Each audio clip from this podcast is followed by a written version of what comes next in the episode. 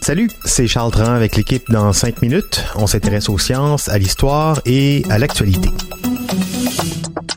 Aujourd'hui, on parle d'humidité. Il n'y a rien de plus banal que de sortir mouillé de la douche et de vouloir s'essuyer immédiatement avec une serviette bien sèche.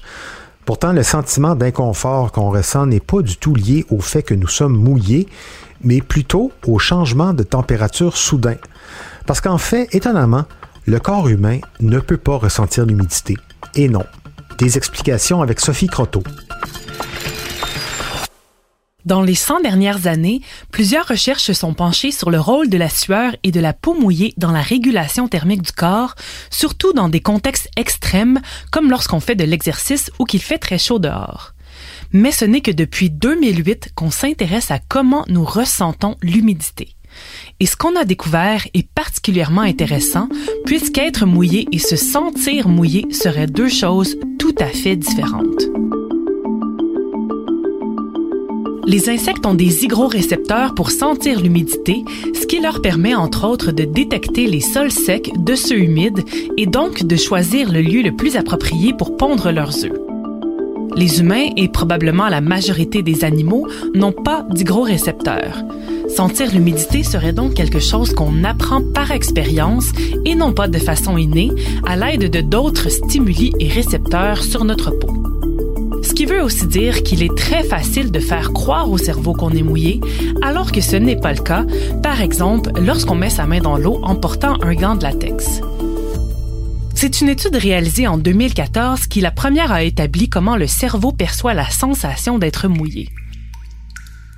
Les scientifiques ont d'abord placé des objets secs, mais qui avaient des températures différentes, sur la peau des participants en leur demandant lesquels leur donnaient le plus la sensation d'être mouillés.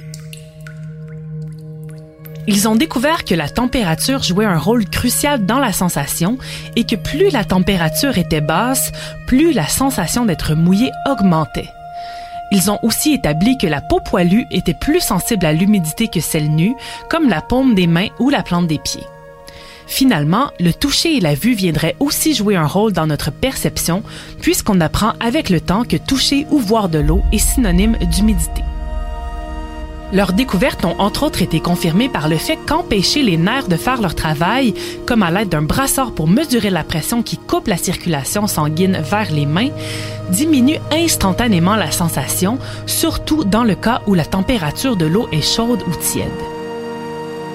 D'autres recherches se sont penchées sur les endroits du corps où on ressent plus rapidement le fait d'être mouillé et on a découvert qu'ils sont non seulement différents chez les hommes et les femmes, mais aussi qu'ils changent selon la température de l'eau et du corps.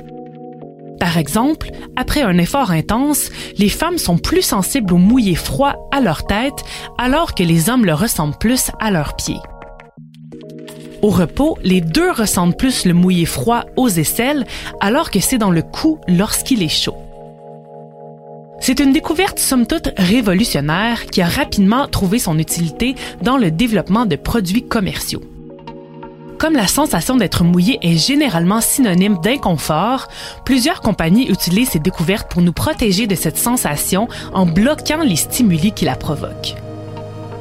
On travaille donc sur des couches qui sont plus confortables à porter et pour lesquelles il est plus facile de déterminer au toucher par un parent qui la change si elle est bel et bien mouillée. Comme on se sent plus mouillé lorsqu'on a froid, on veut aussi mieux designer les vêtements de sport pour qu'ils respirent aux bons endroits et qu'ils soient donc plus chauds au point qu'ils ressentent plus rapidement le froid. Même les déodorants pourraient être optimisés à la sensation d'humidité. Comme elle est perçue différemment par les hommes ou les femmes, ou même selon l'âge ou la période du cycle menstruel de la personne, on pourrait voir apparaître des antisudorifiques personnalisés à nos besoins. D'un point de vue de santé publique, ces recherches pourront aussi aider à mieux guider les individus dans les périodes de chaleur ou d'efforts physiques intenses afin qu'ils régulent mieux leur température corporelle sans se fier à la sensation de sueur. Parce qu'être mouillé, c'est avant tout dans la tête encore sceptique, essayez de vous asseoir jambes nues sur une chaise en métal bien froide. Les chances sont bonnes pour que vous pensiez vous aussi être dans une flaque d'eau, même si la chaise est bel et bien sèche.